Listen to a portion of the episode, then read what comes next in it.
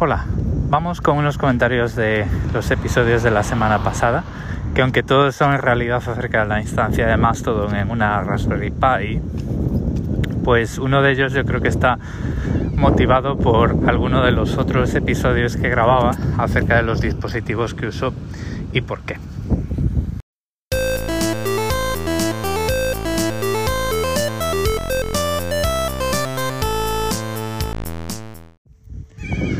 Estoy grabando esto en domingo, es mi último día de vacaciones, mañana empiezo a trabajar otra vez y mm, hoy mi mujer salió a comer y sobremesa con unas amigas y ahora al llegar pues dije yo, bueno, pues cuando baje un poco el sol y no haga tanto calor, eh, me voy a dar una vuelta, compro una botella de vino para la cena y, y tal. Y dijo, venga, vale, pues te vas.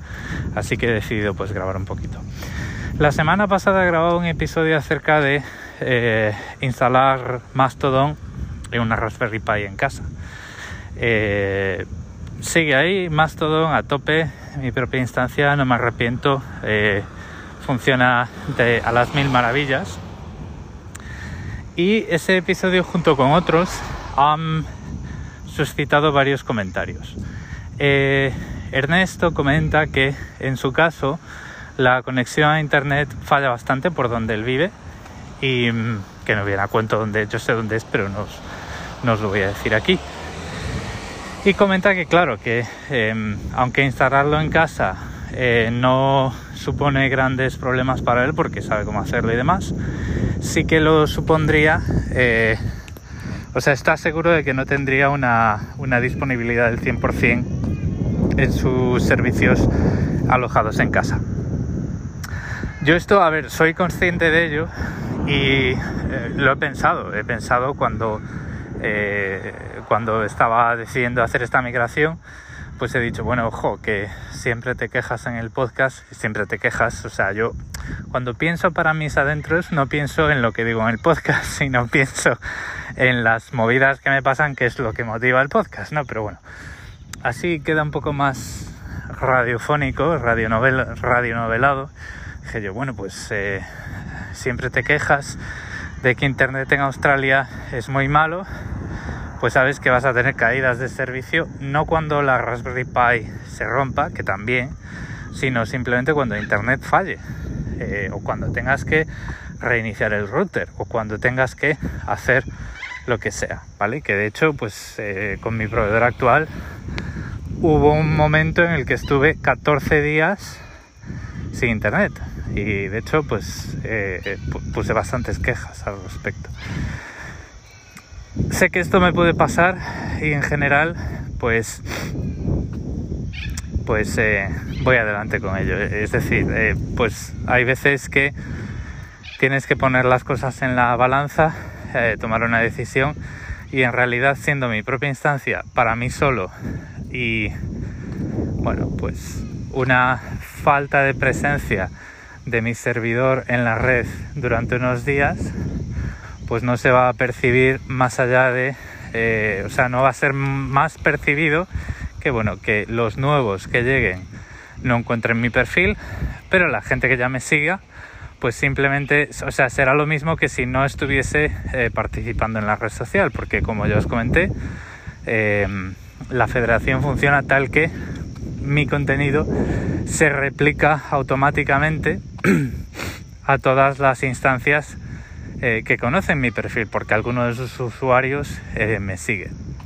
Entonces, eh, a no ser que estuviéramos hablando de una caída en el servicio de Internet en mi casa de más de una semana, ese contenido no desaparecería, no necesariamente, que a lo mejor ni siquiera, porque esto depende del administrador de cada instancia cuando decide em, borrar el contenido cacheado desde otros sitios, pues eh, en general el efecto sería el mismo que si yo no me estuviese conectando. Entonces, pues tampoco me, tampoco me preocupa. Esto no es como si tu web se cae, que nadie puede leer nada. Esto es simplemente que mi web como fuente de contenidos federados mi, mi cuenta de Mastodon pues no está activa, no están viendo contenido nuevo, pero no están viendo contenido nuevo que yo tampoco estoy poniendo en internet. Y en un En un, caso extremo de... Em, en un caso extremo de necesidad, pues siempre puedo conectar mi Raspberry Pi al punto de acceso móvil del iPhone, forzar el refresco de las DNS y ya está arriba otra vez. Es decir, bueno, que al final soy consciente de esto, sé que es algo que hay que tener en cuenta, como bien plantea Ernesto, pero en mi caso, pues eh, no lo he visto como algo tan crítico comparado con 500 pavos al año. el dinero es poderoso caballero, don dinero. Por otro lado, em, comenta también, dejadme que vea al menos el nombre de pila. José comenta, eh, vamos a ver, eh, algo me he perdido porque em, eh, sabemos que Gabriel tiene un NAS, pero he decidido montarlo en, una Raspberry Pi, ¿no? Y él, por ejemplo, José se había planteado montarlo con Docker en su NAS. ¿Por qué? ¿Por qué has decidido, teniendo un NAS y teniendo Docker en el NAS, como sabemos, irte a una Raspberry Pi? La, razón es el consumo de recursos de Mastodon. La mayoría de los NAS domésticos eh, son ampliables, ¿vale? El mío lo podría ampliar, pero el mío y la mayoría de los que estaban en el mercado en 2018 y 2019 venían con 4 GB de RAM. 4 GB de RAM para un, para un ordenador de sobremesa o un portátil es muy poco, pero para un servidor es bastante. El problema es cuando metes una aplicación tan pesada como Mastodon que eh, su propia máquina con menos de 4 GB no va a funcionar bien, pues sabes que se va a comer el 50% de tu NAS, ¿no? Entonces, eh, por ahí van los tiros.